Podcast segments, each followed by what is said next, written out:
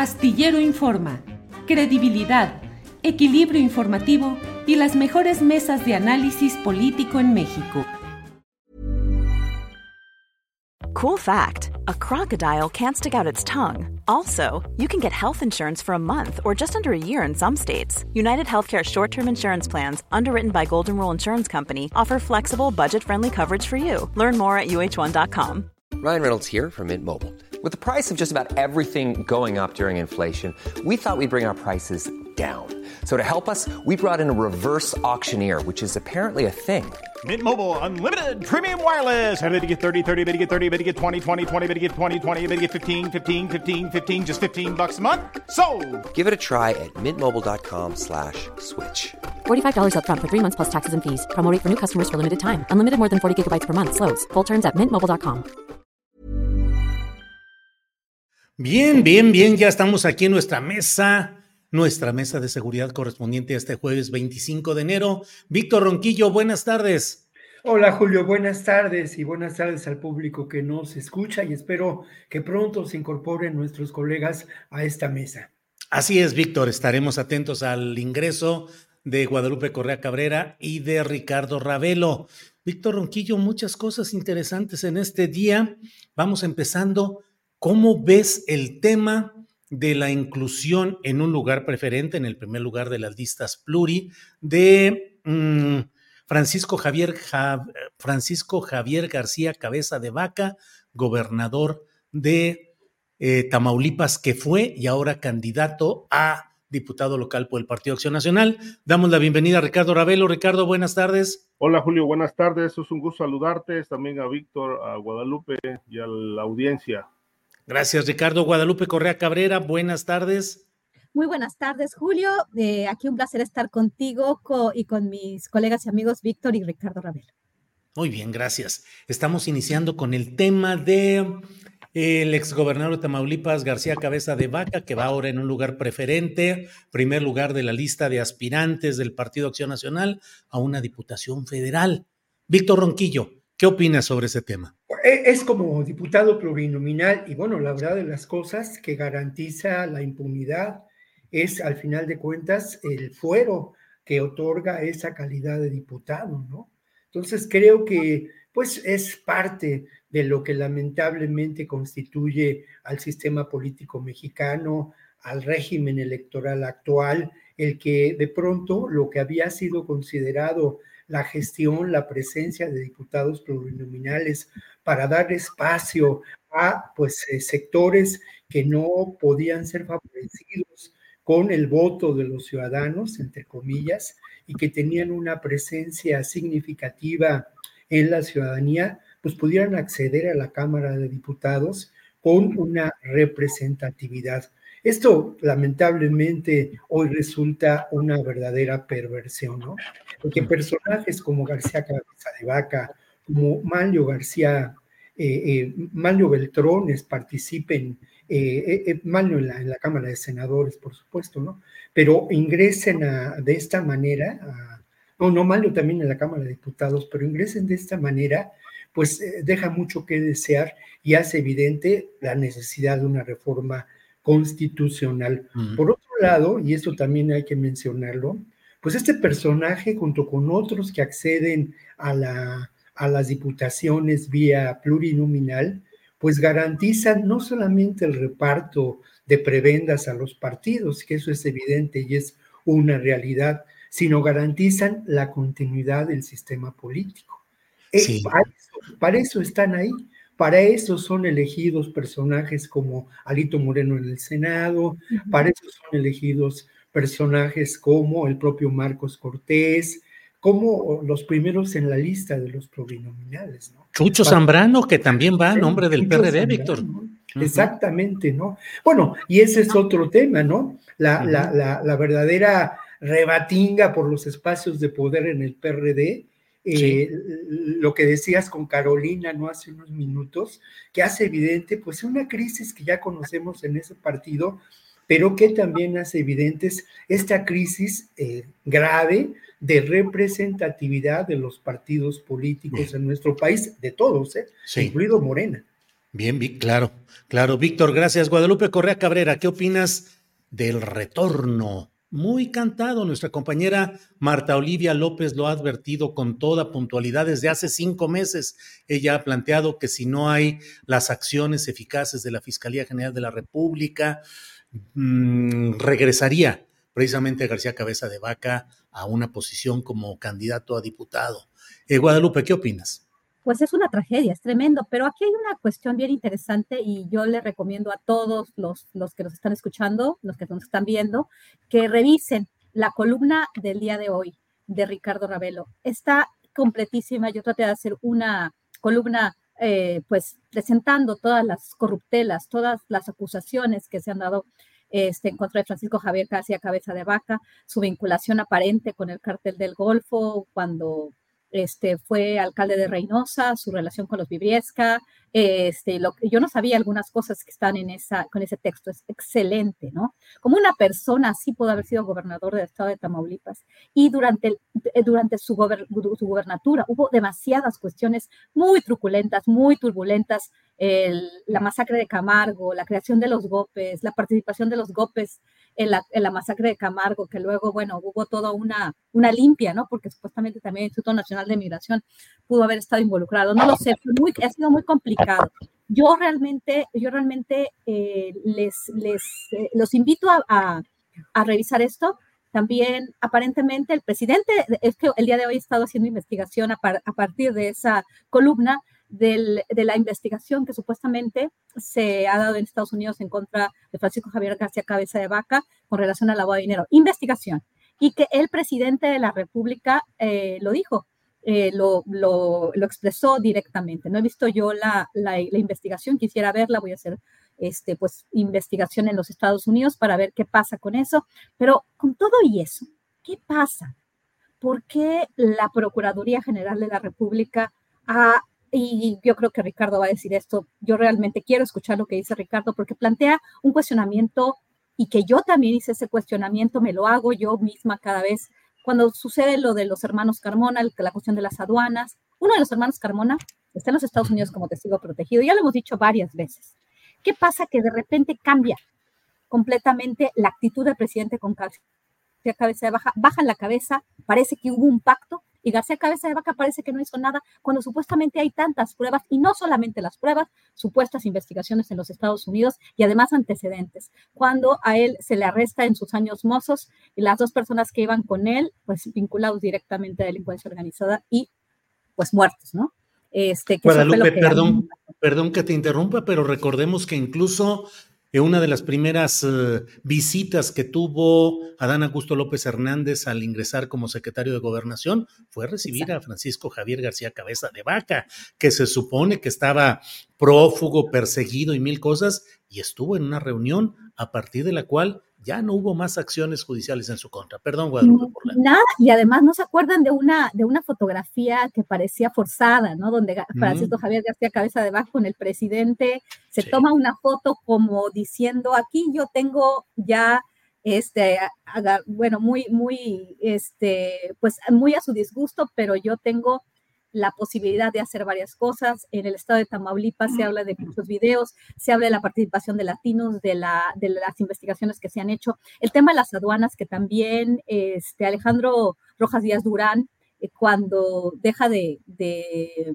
pues estar muy, muy vinculado, ¿no? A, a la morena, empieza a, a, hablar bastante, ¿no? Y, y empieza a, a, decir o sugerir que los hermanos Carmona, su relación con Francisco Javier García Cabeza de Vaca, le hacía a Francisco Javier García Cabeza de Vaca tener, tener mucha información sobre este supuesto eh, vínculo de los guachicoleros fiscales, el tema de las aduanas con eh, personajes del partido de Morena. Entonces, aquí, aquí sí hay gato encerrado, ¿no?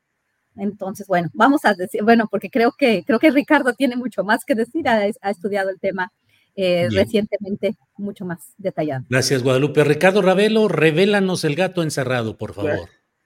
Bueno, en realidad eh, es un cúmulo de indicios a, a partir de la información que se dispone, pero una de las hipótesis es que Cabeza de Vaca negoció con el régimen y negoció a partir de la información que disponía o dispone sobre los financieros de la 4T, en este caso el señor, el señor Carmona, un eh, ampón dedicado al, al, junto con su hermano, que luego fue colocado en una administración de aduanas para mover el contrabando, y de ahí, eh, de ahí se, se dispusieron eh, fondos para financiar campañas de candidatos de Morena. Esta información, según yo tuve oportunidad de conversar con gente cercana al caso, fue la que puso en buena medida, pues, eh, a salvo a cabeza de vaca este, y en posición de, pues, casi de ser el próximo, un, un miembro más de la siguiente legislatura como diputado plurinominal. Eh, eh, yo considero que el caso Cabeza de Vaca terminó siendo, este, digo, y con el respeto que me merecen los seguidores del presidente, terminó siendo una, una vacilada más del sexenio porque, bueno, pues eh, después de todo aquel estruendo que surgió con el desafuero, pues aquello se vino desinflando, entregó el poder y se desinfló más, a grado tal de que, bueno, hoy solamente falta pedirle disculpas. Ayer se hizo oficial por parte de la Fiscalía General de la República de una revisión que presentó ante un tribunal o ante un juzgado más bien que encabeza Adriana Yolanda Vega Marroquín, pues, pues octava de distrito en Tamaulipas, que fue la que amparó a cabeza de vaca para que no fuera detenido. Este, meses después, pero muchos meses después, es decir, con una lentitud sospechosa, la Fiscalía presenta el recurso de revisión. Obviamente esto ocurre paralelamente eh, en el momento en que Cabeza de Vaca ya está en la lista para ser, para ser diputado plurinominal y ayer se presentó el recurso de revisión del amparo y dice algo así como eh, el juez eh, que tiene el caso, que va a revisar el recurso de revisión, para determinar si ratifica el amparo o revoca el amparo, pues tiene tres meses para emitir su fallo. Es decir, que esto ocurriría por ahí del mes de abril.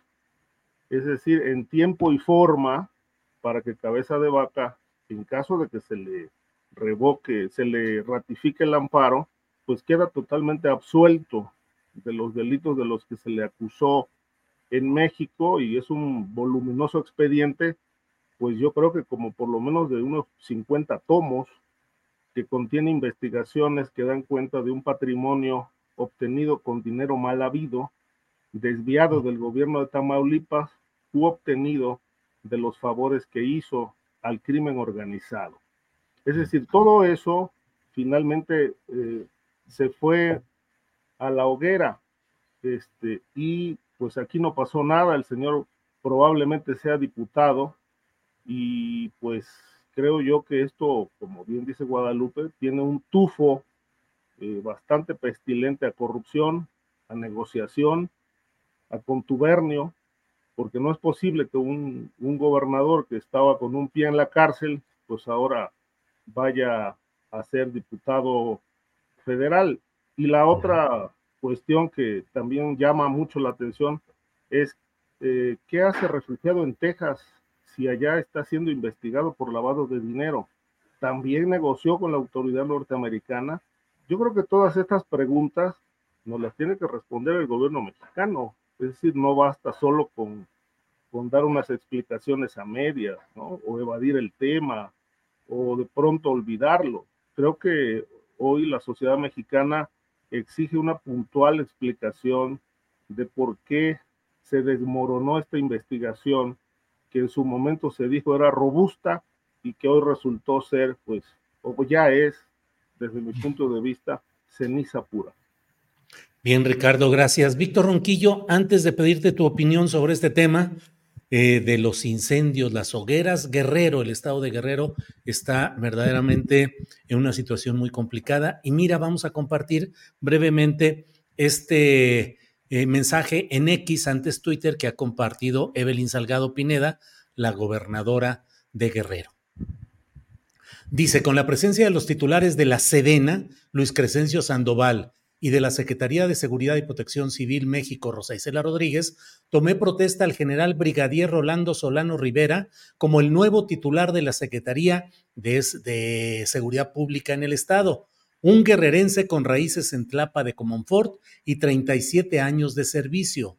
Confío plenamente en su capacidad para resguardar la integridad de las familias y avanzar con firmeza en la tarea de pacificación de la entidad es decir, relevan a quien estaba como secretario de Seguridad Pública, un marino que se reintegra a la Marina, a la Secretaría de la Marina, y entra un eh, general brigadier de Sedena. Me llama la atención, Victorio, ahorita lo iremos viendo, pero o es un error de redacción, que puede ser, pero no hay ningún mensaje en el cual se diga, pues con la presencia de los titulares de Sedena y de la Secretaría de la Marina o un representante de la Marina, siendo Acapulco y una parte de Guerrero, pues un área ahora sí que netamente relacionada con la Marina. Y luego viene el segundo mensaje, por favor, en el cual eh, viene otra parte que dice, em, de la mano del gobierno de México y en perfecta coordinación con la Guardia Nacional, la Sedena y la Secretaría de Seguridad Pública de Guerrero, paréntesis mío, no se menciona a la Secretaría de la Marina, no daremos ni un paso atrás en el combate a la delincuencia y bueno, todo este rollo. ¿Cómo ves, Víctor Ronquillo, estos cambios y la situación en Guerrero? Bueno, la situación en Guerrero, sobra decirlo, pero es preocupante, ¿no?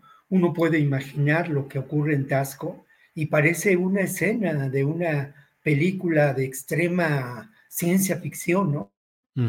Un espejo negro de lo que puede ocurrir en, en el país. Pero, eh, y sin duda yo quiero anotar un punto que es determinante, ¿no? Eh, esta vinculación lamentable, que tiene que ver también con el caso de García Vaca, entre espacios del poder político corrupto con eh, el crimen organizado en sus diferentes expresiones. Esto me parece que es lamentable y ha sido un proceso de degradación del sistema político mexicano eh, que llegó en un momento dado de manera determinante cuando el proyecto político de Carlos Salinas de Gortari se impuso al viejo esquema de lo que era el Partido Revolucionario Institucional. Hay otros acontecimientos que vale la pena eh, señalar en relación a Guerrero. Eh, esta, según la versión oficial, hay una guerra entre los tlacos y eh, la familia michoacana. Esto es posible, pero al final de cuentas lo que encontramos también es que hay una confrontación por el poder político. Hay que recordar distintos eventos ocurridos eh, hace, desde hace algunos meses, donde incluso fueron eh, asesinados personajes ligados de manera muy directa a Evelyn Salgado y al grupo de poder político que en estos momentos ocupa los espacios de poder en Guerrero. Un ingrediente más que es lamentable y que es parte de una realidad es eh, pues lo que en algún momento dado me platicaba Abel Barrera, ¿no? El corazón de Tlachinolan, de esta organización defensora de los derechos humanos. Cómo lamentablemente, no solo en la región de la montaña, sino en las diferentes regiones de Guerrero, el poder criminal establece nexos profundos impone las reglas del juego en muchos municipios y con ello impone, eh, eh, impone lo que en ese momento fueron candidatos y impone también eh, una terrible realidad que es pues la brutal criminalidad, ¿no? Que se expresa, que se expresa ahora en Tasco, ¿no? Una ciudad sometida al terror. Uno no puede imaginar lo que lo que se vive en estos momentos en Taxco. Y creo que, por último, quiero señalar que todas estas realidades, todas estas confrontaciones corresponden sin duda a lo que algunos teóricos llaman expresiones de las guerras del siglo XXI, ¿no? Donde la confrontación no es entre estados, donde la confrontación se da entre estos grupos que buscan el control territorial, que buscan el control de los recursos y que imponen, y que imponen la violencia. lamentablemente a mí me parece que eh, la estrategia que se ha seguido para enfrentar estas realidades adolece de contemplar esa realidad. Se le, se le sigue mirando como un asunto estrictamente delincuencial y criminal cuando tiene un fondo totalmente distinto, ¿no? Y eh, lo otro en relación a García Cabeza de Vaca, bueno, pues hay que recordar su historia, ¿no? ¿De dónde viene García Cabeza de Vaca? ¿Cuál es su primera presencia política importante? Ligado a los amigos de Fox, ligado a un proyecto político empresarial delincuencial también. Y luego, y luego de ello, pues bueno, esto también es muy importante. En los momentos más eh, candentes de las acusaciones de en contra de García Cabeza de Vaca, hay que recordar la posición de la dirigencia del PAN y de los personajes que en este momento son los, eh, pues los que de alguna manera cortan el pastel en el PAN. ¿Qué ocurrió entonces? Pues salieron en defensa de García Cabeza de Vaca. Y entonces la pregunta era, ¿por qué razón?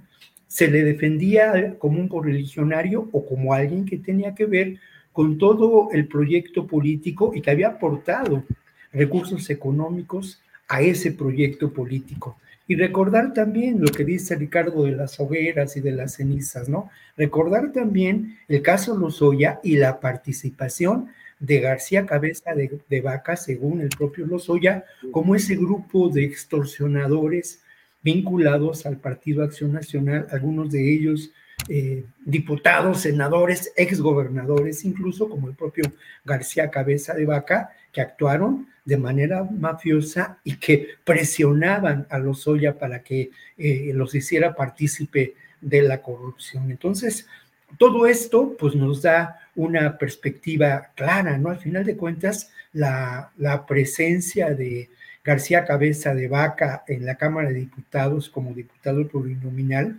corresponde a un proyecto político, a un proyecto político en el que se inscribe también eh, Santiago Taboada, en el que se inscribe Jorge Romero y en el que de alguna manera es ese proyecto de un PAN distinto, ese PAN que ahora ellos mismos lo definen, ese grupo político en algún momento dado se autodefinió como una derecha liberal. ¿Qué quiere decir eso?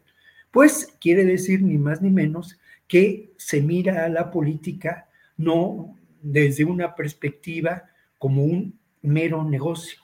Se trata de hacer negocios. Y aquí está la historia del cártel inmobiliario, ¿no?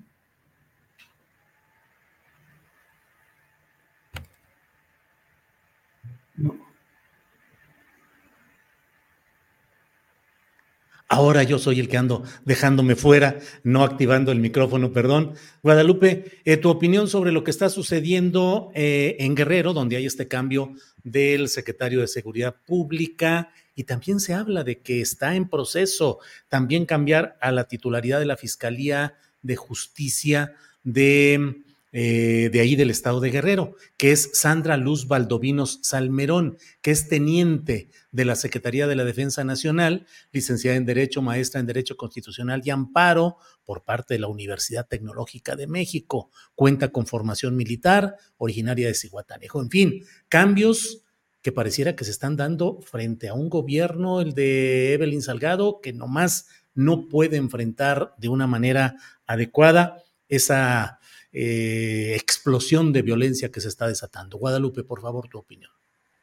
Ahora tú, ahora tú, Claro, ah, Evelyn Salgado, eh, Evelyn Salgado no estaba capacitada para ser gobernadora del estado de Guerrero.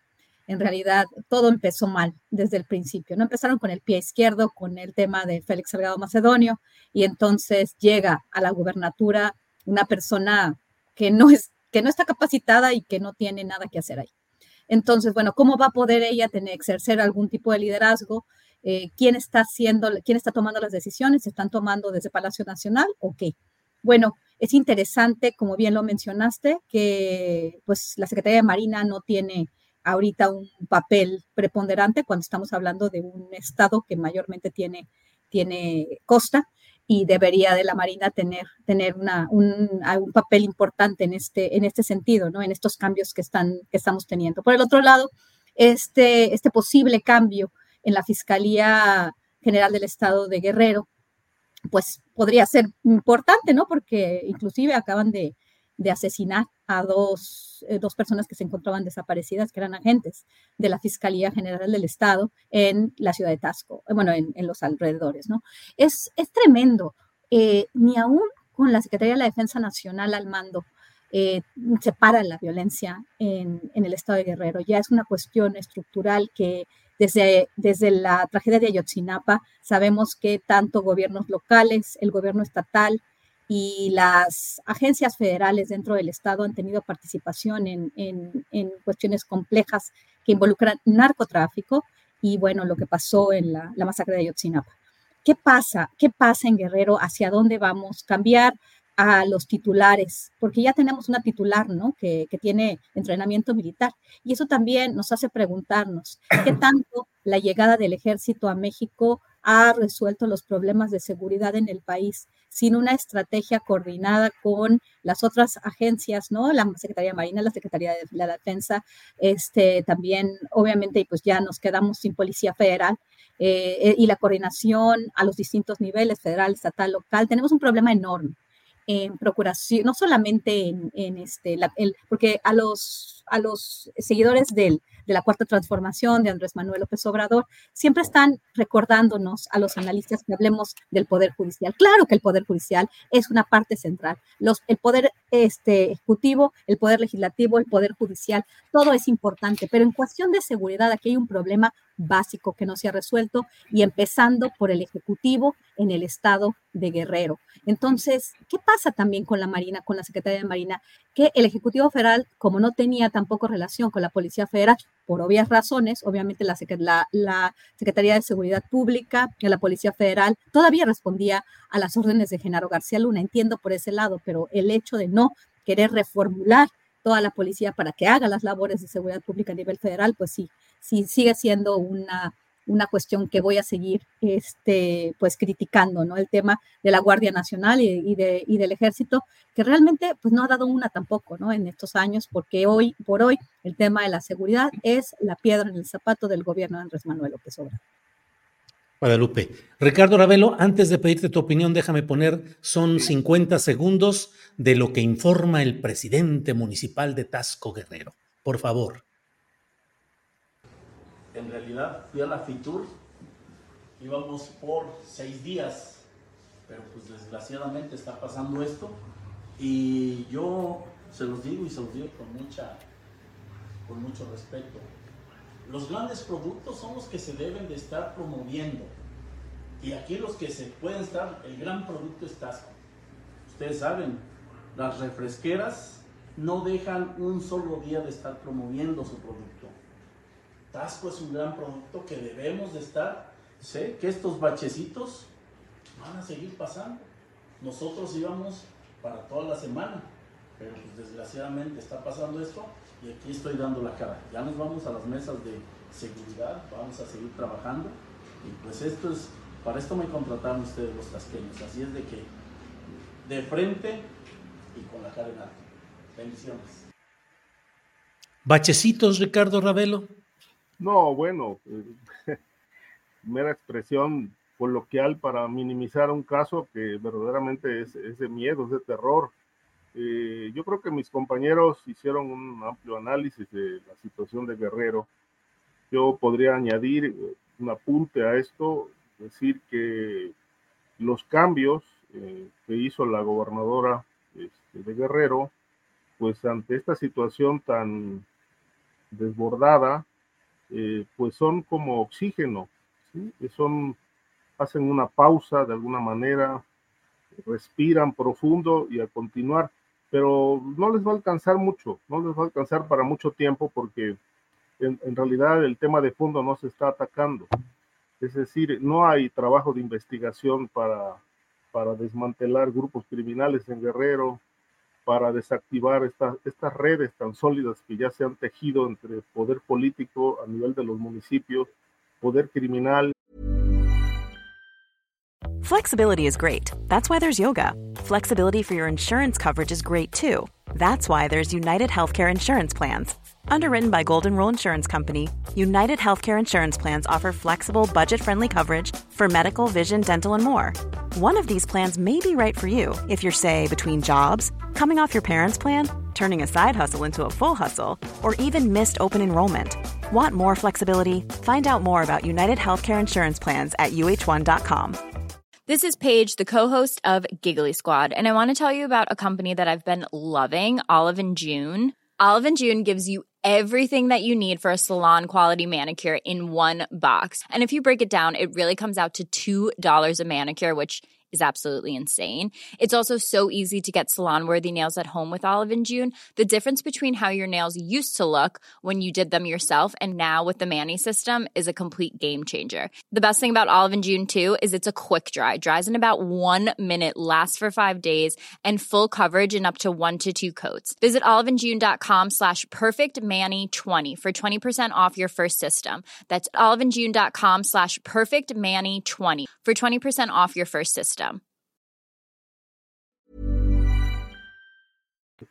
Eh, todas las eh, los grupos que operan en, en, en, Guerrero tienen una liga directa con las policías, con los ayuntamientos, con los funcionarios de los mismos ayuntamientos.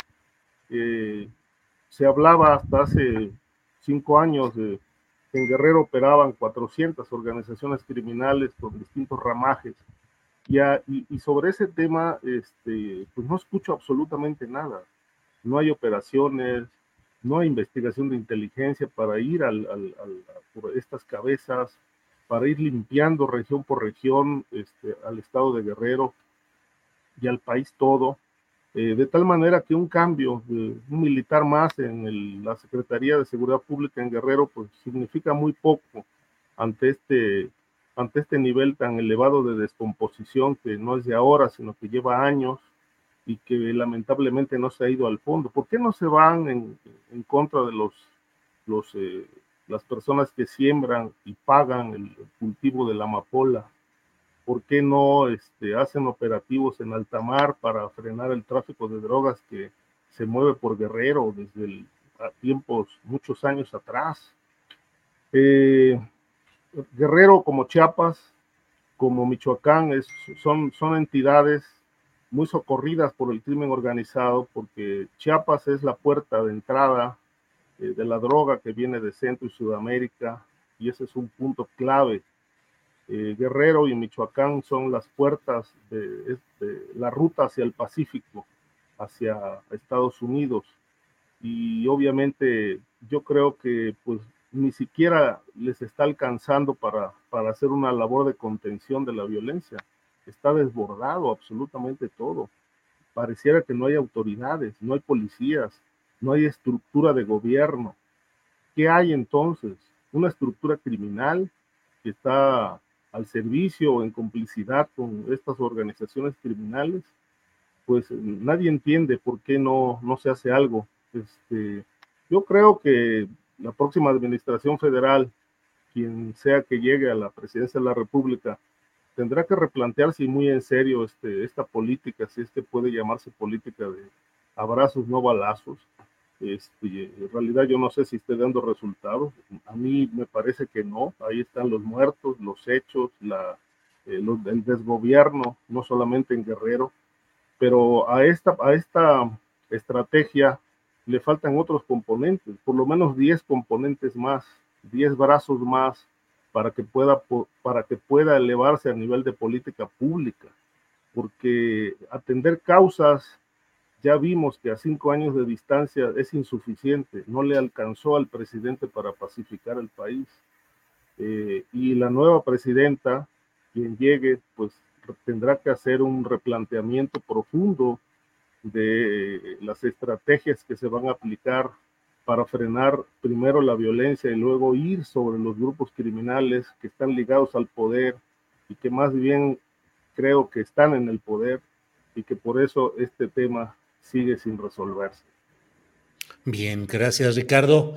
Eh, para quienes nos preguntaban, el presidente municipal de Tasco de Alarcón Guerrero es Mario Figueroa Mundo, que fue candidato a la presidencia por Nueva Alianza, perdió y luego pasó a a Fuerza por México, el partido que fundó este líder de un peculiar sindicalismo llamado Pedro Aces, em, que se hace llamar como que si fuera la CTM de la 4T, Pedro Aces con Fuerza por México, partido de breve vida, pero llegó por ese lado en alianza con Morena. Es Mario Figueroa Mundo, el presidente municipal de Tasco Guerrero. Bueno, em, pues vamos, Víctor Ronquillo, un tema necesario. Ayer por la madrugada salieron en libertad condicional ocho militares relacionados con todo el expediente de investigación sobre la desaparición de 43 estudiantes normalistas en Iguala Guerrero. Para algunos, como quien habla, pues no es más que una continuidad de un proceso en el cual se trata de ir eh, liberando todo lo que implique problemas, riesgos o involucramiento del sector militar en México. Y pues lo cierto es que sale ahí, el propio Alejandro Encinas dijo en un tuit, dijo que lo más lamentable era que abogados de la Sedena estuvieran litigando contra la investigación que encabeza el presidente de la República. En fin, tu comentario, Víctor, por favor. Bueno, yo eh, tristemente estoy de acuerdo con tu perspectiva, Julio, ¿no? Creo que ha sido un proceso que nos ha dejado ver cómo se ha buscado la exoneración del ejército, ¿no? En, su intervención evidente, probada, en la desaparición de los 43 estudiantes, no solamente por omisión, sino por una evidente complicidad. Y ahí están los informes del grupo de expertos independientes, los cuatro o cinco informes que son fundamentales para entender esta realidad. Lo que ocurre ahora, por un lado, hace evidente el que todavía, lamentablemente, están incrustados en los espacios de procuración de la justicia, en los eh, aparatos de inteligencia, en el ejército, sin duda, en la Fiscalía General eh, de la República y en fiscalías estatales, integrantes, representantes eh, del viejo régimen. Y no solamente en términos, eh, digamos, de actuación directa, sino corresponde de alguna manera a la herencia, pues una herencia terrible y dolorosa de estos procedimientos, ¿no? Creo que lo que menciona Encinas en su Twitter nos deja ver lamentablemente también por qué razón eh, él salió de la Subsecretaría de Derechos Humanos de la Secretaría de Gobernación.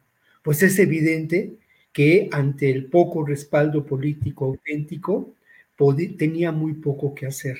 Y eso debilitó de manera sustancial a todo, un, a todo un proyecto de defensa de los derechos humanos.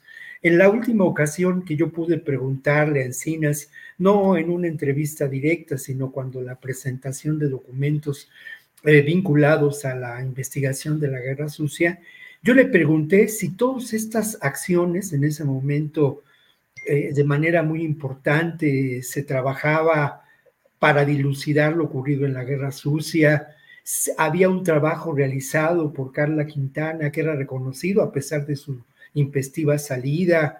Y había también, sin duda, eh, un trabajo realizado con, con la publicación de diferentes documentos, con la acción de la COVAR sobre el caso Ayotzinapa. Y yo le pregunté si esto correspondía de alguna manera a una, digamos, estrategia que correspondiera a una política, a una impartición de la justicia, a una procuración de la justicia, a una defensa de los derechos humanos transicional. Y Alejandro Encinas me dijo que sí. Lamentablemente antes de un mes dejó la, dejó la subsecretaría. Es evidente lo que, lo, que, lo que ocurrió.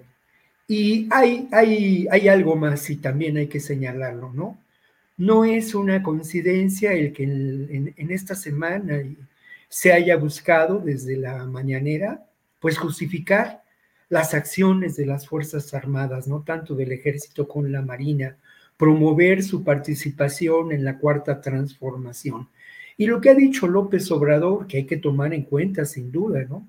Es que se está buscando también desprestigiar a su gobierno y desprestigiar a las Fuerzas Armadas con un complot realizado para generar pues irritación social en torno al caso Ayotzinapa. Pero hay algo que es clave y que ha dicho y que han dicho eh, los, eh, los padres de los eh, estudiantes, de los normalistas desaparecidos. Bueno, que se abra el expediente, como dice López Obrador, ok, que se abra y que sea trabajado por quien tiene el conocimiento, la información, las herramientas para poder dilucidar lo que ahí ocurre. ¿Y quién? Pues ni más ni menos que el grupo de expertos independientes que hizo un loable trabajo. A eso no ha habido respuesta por parte de López Obrador ni por parte del actual gobierno.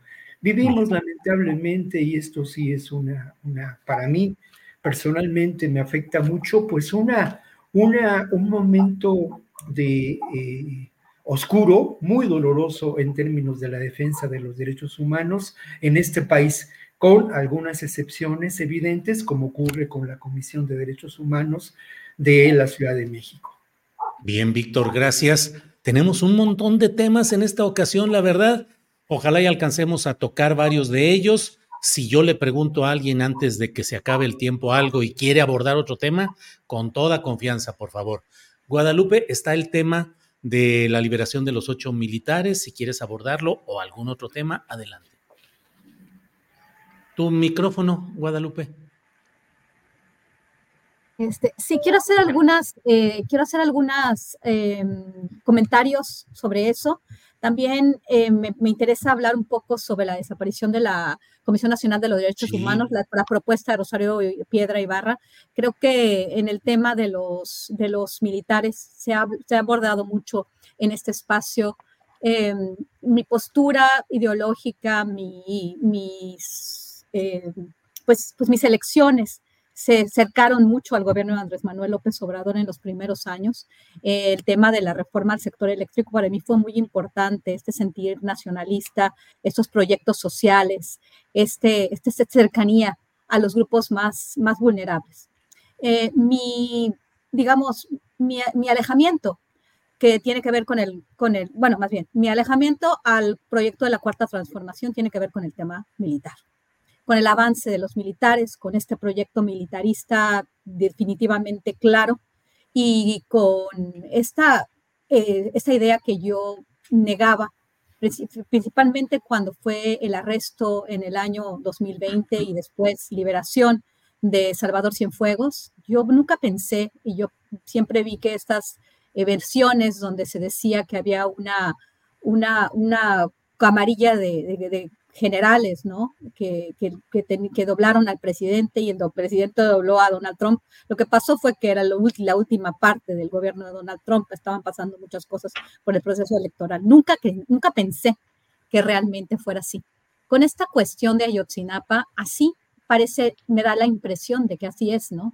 Esta, esta, este grupo, ¿no? De, de generales, este, las Fuerzas Armadas parecen doblegar al presidente, el presidente va con el, ejército porque no le queda otra, y pues estamos avanzando hacia un punto de no retorno, hacia un punto en el cual está ocupando todo tipo de espacios y en momentos tan importantes, en investigaciones tan claras como la masacre de Ayotzinapa, pues tienen toda la, toda, toda la impunidad la impunidad hacia las Fuerzas Armadas. Creo que aquí ya, ya, ya estamos llegando a un punto en el que nos puede hacer mucho daño como sociedad tener un ejército tan, pero tan fuerte, tan importante, con tanta posibilidad de doblar incluso el presidente, como se dice que se dobló en el tema de Salvador Cienfuegos y ahora en el caso Ayotzinapa preocupa bastante. Por el otro lado, Rosario este, Piedra Ibarra propone la desaparición de la Comisión Nacional de los Derechos Humanos.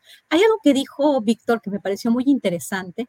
Este, no me gusta el maniqueísmo, ¿no? No es izquierda, no es, no es de un lado o de otro, si estás en contra de mí, estás, este, si, estás si no estás a favor de mí, estás en mi contra. Este, habló de, de esta, también esta, este intento por parte de la oposición de hacer ver al, al ejército como, como lo peor, ¿no?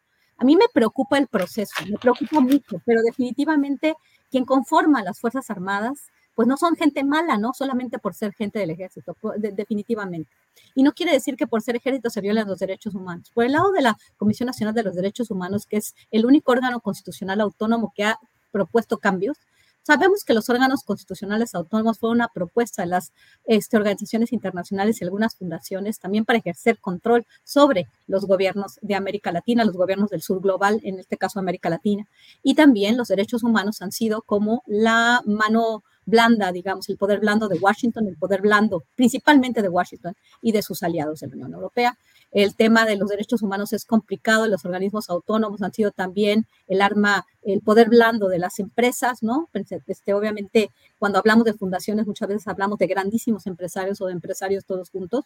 Entonces, me parece interesante eh, esta reconfiguración, porque no es la desaparición de una Comisión de Derechos Humanos, que además fue concebida en otro momento por otro tipo de gobiernos que estaban muy vinculados también al gran poder global, ¿no? Me parece interesante.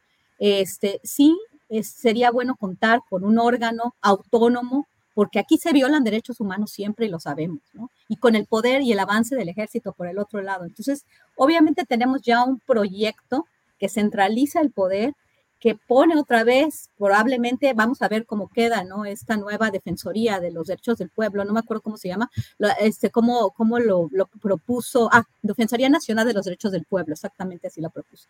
Este, por, un, por un lado, sí, se acaba con esta, con esta fuente de presión diseñada por ciertos grupos de poder internacional, por ciertos grupos de poder en Estados Unidos, el tema de los derechos humanos, pero por el otro lado se concentra el poder y se violarán derechos humanos. Entonces hay que, hay que, hay que ver, este, en las, eh, hay que poner esto en, en, la balanza. Me gustaría conocer un poco más también la percepción de este tema por parte de mis compañeros, porque por un lado este, entiendo lo que se está haciendo, pero por el otro lado estás concentrando el, el, el poder en el Ejecutivo de alguna forma, pasando este ya no es autónomo y se están violando derechos humanos todo el tiempo. El ejército tiene más poder. La violación de derechos humanos, el ejército es proclive a violarlos porque no están acostumbrados y no es su papel eh, estar en las calles haciendo tantas, bueno, tantas labores como todas las que están haciendo ahorita y menos estar en labores de seguridad pública. Bien, Guadalupe, gracias. Eh, Ricardo Ravelo, el tema de la liberación de eh, liberación condicional de los ocho militares o el tema que desees son las dos de la tarde con 45 minutos. Por favor, Ricardo. Sí, yo, creo que este asunto de Ayotzinapa da para, para mucho. Em, bueno, hemos abordado aquí el, el, tema de las inconsistencias, eh, la incapacidad de, de los investigadores para sostener una verdad o darle la vuelta a lo que se dijo en su momento, a la llamada verdad histórica que, pues, desde mi punto de vista se sigue sosteniendo porque no hay nueva verdad histórica. Eh, y por otro lado, sin verdad histórica, sin una nueva versión de los hechos, sin conocer qué pasó con los estudiantes aquella noche trágica de Iguala, pues se pide que se le sentencie a más de 80 años a quien armó la verdad histórica presuntamente manipulada, que fue Jesús Murillo Cara. A mí me parece incongruente, este, y, yo no sé, digo, los abogados tendrán una mejor perspectiva de esto, pero bueno, un mínimo sentido lógico me dice, si no hay nuevos elementos, si no hay una nueva verdad de, las, de los hechos, si no se sabe realmente qué pasó, o sea, no se conoce el móvil de lo que ocurrió, con los estudiantes, pues la verdad histórica de Peña y Murillo pues se sostiene. Entonces, ¿cómo solicitan que les le apliquen más de 80 años a Murillo Caram? A mí me parece que ese es un punto que se tendría que aclarar. El segundo es que es evidente la, la presión militar. Este, y más allá de que el presidente eh, tenga eh, intenciones de aclarar el asunto, me parece que está a, dos fuegos. Está eh, frente a la presión de los padres de familia y, el, y el concierto internacional por el caso y, la fuerza militar que a toda costa está liberando a su gente, se está limpiando. Eh, hay indicios y evidencias, datos de la participación militar en el caso de Ochinapa, pero hasta ahora pues no se ha podido probar este, fehacientemente, ¿no? y el ejército ha hecho una labor sucia, es decir, hay una guerra sucia dentro de la investigación del caso de Yochinapa, no, no solamente con las presiones que ha ejercido eh, hacia autoridades sino con el espionaje al, grupo de Encinas, al propio Encinas, con todo esto que denunció Encinas en, el, en su mensaje de X, de que el propio, la propia Secretaría de la Defensa habilitó a un equipo de abogados para litigar en contra de los intereses del propio Estado, en particular la investigación que pues es medular para la 4T y que lamentablemente, y lo he dicho, pues el sexenio va a cerrar con un caso impune, este, un caso que no tendrá conclusiones, pero sí están exigiendo sentencias, sentencias este, extraordinarias en contra de quienes, según ellos, manipularon la verdad original. Pero sin nueva verdad, creo que el, el caso Murillo Karam puede, puede caerse en tribunales, puede caerse en tribunales mientras no se refuerce lo que se ha dicho y reiterado una y otra vez en la conferencia mañanera y en otros medios de que la verdad histórica que conocimos fue alterada porque fue obtenida, eh, fue, bueno, hubo omisiones y fue obtenida mediante tortura, etcétera. No se logró la extradición de Tomás Herón, el, presunto este, autor de esta verdad, este, y obviamente pues es un caso que ahí está eh, pendiente. Tampoco se logró demostrar este, eh, bien a bien qué, pasó, aclarar sobre todo qué pasó con los estudiantes, si fueron quemados, si no fueron quemados, en fin. Eh, y la otra que me parece que es lo, pues el punto nodal de esto, que el presidente calificó la desaparición de los estudiantes como un crimen de Estado, pero en ningún punto del expediente aparecen como indiciados ni el expresidente Peña Nieto, ni el exsecretario de la, de la Defensa Nacional de entonces, el general Cienfuegos.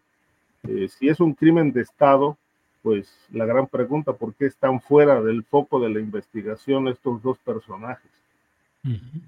Bien, gracias Ricardo. Em, a quienes nos están siguiendo les invitamos a que se queden porque vamos a tener pilón informativo. El piloncito, fíjense que en Jalisco el Instituto Electoral Estatal ha desarrollado una campaña que dice votar es chingón. ¿Le suena como que fuera eh, relacionado con algo? De eso vamos a platicar eh, luego de que terminemos esta mesa. Eh, y por otra parte, el subsecretario Arturo Medina de Gobernación dice que se van a reunir con los eh, familiares de los 43 estudiantes desaparecidos de Ayotzinapa, que ojalá sea mañana y si no el martes, porque hay asuntos, eh, información e y temas importantes en los que pueden, los que deben coincidir. Por una parte, y por otra, tenemos también que Xochitl Gálvez anuncia que ya va a tener también su conferencia mañanera de prensa de lunes a viernes, que va a ser la mañanera de la verdad. No se vayan porque después de la mesa tenemos este piloncito con estos y otros hechos. Víctor Ronquillo, nos quedan tres minutitos para cada quien para un postrecito de tres minutos. Víctor. Bueno, es complicado, ¿no? Lo del postrecito en tres minutos. Mira, yo creo que sí, sin duda ha habido una investigación en la que hay avances es evidente y hay evidencias de que no fueron quemados en el famoso basurero.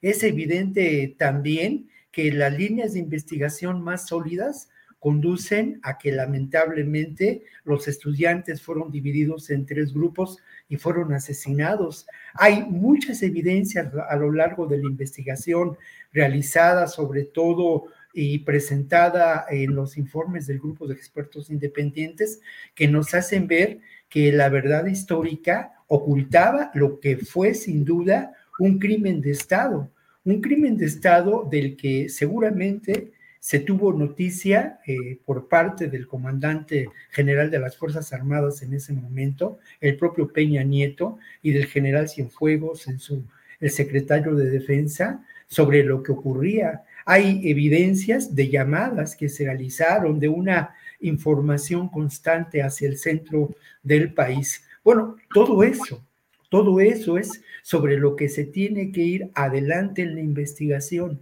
Eh, yo no, no puedo considerar culpable o inocente a Murillo Cara, pero hay evidencias muy claras de que fabricaron un grupo, hay, hay evidencias también de las reuniones que se llevaron a cabo, hay testimonios en relación a ello y hay también testimonios de testigos protegidos o testigos que aprovechan un criterio de oportunidad que señalan lamentablemente o que señala el involucramiento entre las corporaciones policíacas del Estado de Guerrero, corporaciones policíacas a nivel federal, integrantes de las, del ejército, con los grupos criminales que en ese momento dominaban Iguala.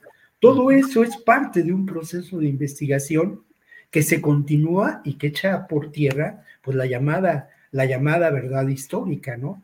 Lo que, lo que es necesario y lo que tenemos que exigir, pues es eso, ¿no?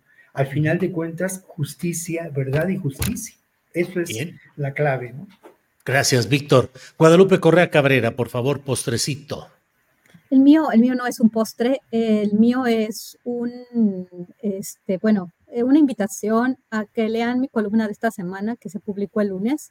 Es sobre el caso de Roberto González Cabrera, un adulto eh, que tiene un problema, tiene paraplegia, que se lo causó por una golpiza en Playa del Carmen, en el estado de Quintana Roo. Este, es un tema muy, muy complejo. Eh, ya fue, eh, hace algunos días pasaron siete años de esta tragedia. los que le provocaron esto por una pelea de vecinos a golpe cerrado y, este, y a patadas. Eh, las dos, la pareja que, hizo esto sigue libre, tienen muchos recursos económicos, tienen muchas relaciones y grandes abogados y, esta y nunca han pisado la cárcel. Ya han pasado tres eh, fiscales del estado de, Quintana Roo. Eh, ya es el juicio final. Finalmente se va a dar la audiencia, van a ser las audiencias. El día em, empiezan el 26 de febrero. Estamos tratando de ayudarlo con un hashtag que se dice justicia para Robert.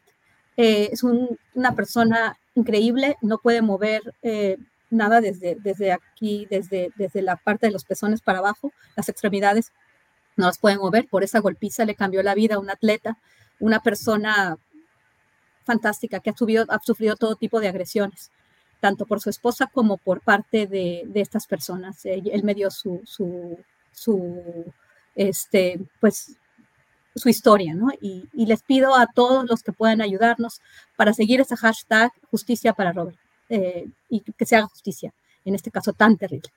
Gracias. Y Guadalupe, gracias. Ricardo Ravelo, intervención final, postrecito, dulce, amargo, lo que haya. Ricardo, por favor. Sí, pues yo cerraría con los dos temas que quedaban en la lista, pero breve, es decir, esta, esta petición de Rosario Piedra de pedir la desaparición de la CNDH yo preguntaría, este, ¿se puede pedir la desaparición de lo que en, esencia no existe? O sea, me parece, digo, no sé, algo muy contradictorio, ¿no? Es la CNDH eh, ha abandonado completamente la lucha de los derechos humanos este, eh, en esta administración y en las anteriores ha sido comparsa del sistema político. Este, ahí está la presión que ejercen 100 países en la ONU, exigiéndole al gobierno mexicano que respeten los derechos humanos, porque en el gobierno que dijo ser un gobierno eh, pacifista, un gobierno humanista, pues hay guerra entre criminales, matanzas, violaciones a derechos humanos, y bueno, pues este, cantamos de lo que pasa en la franja de Gaza, pero en realidad aquí sin sin, sin tanto estruendo, pues este, no, no, no se cantan más las rancheras en México con el tema de los derechos humanos, las muertes, los colgados, descuartizados, las quejas que no proceden o que se archivan en CNDH. Yo fui un caso de esos que tardaron casi un año en dar una respuesta para, para cuando enfrenté la amenaza de Alfaro Conozco casos que llevan, pues no sé, cinco años y no tienen respuesta y han interpuesto hasta diez quejas ante la CNDH por violaciones a derechos humanos y los documentos duermen el sueño de los justos. Por eso eh, mi señalamiento va en el sentido de este planteamiento contradictorio de exigir la desaparición de lo que en los hechos no existe, la CNDH. Bien, pues muchas gracias a los tres. Víctor Ronquillo, gracias y buenas tardes. Buenas tardes, hasta luego. Hasta luego, Guadalupe, gracias. buen fin de semana. Igual, que estén bien. Como nuevo cliente de Western Union, puedes disfrutar de una tarifa de envío de 0 dólares en tu primera transferencia internacional de dinero en línea. Envía dinero a los tuyos en casa de manera rápida, fácil y conveniente. Visita westernunion.com o descarga nuestra app hoy mismo y tu primera tarifa de envío corre por nuestra cuenta. Aplican ganancias por cambio de moneda. No disponible para tarjetas de crédito y envíos a Cuba. Servicios proporcionados por Western Union Financial Services Inc. NMLS 906983 o Western Union International Services LLS NMLS 9069 ¿No te encantaría tener 100 dólares extra en tu bolsillo? Haz que un experto bilingüe de TurboTax declare tus impuestos para el 31 de marzo y obtén 100 dólares de vuelta al instante.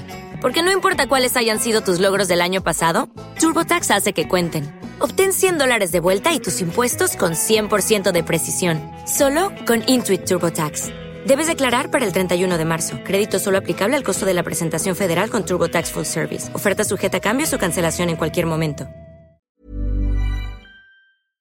Para que te enteres del próximo noticiero, suscríbete y dale follow en Apple, Spotify, Amazon Music, Google o donde sea que escuches podcast. Te invitamos a visitar nuestra página julioastillero.com.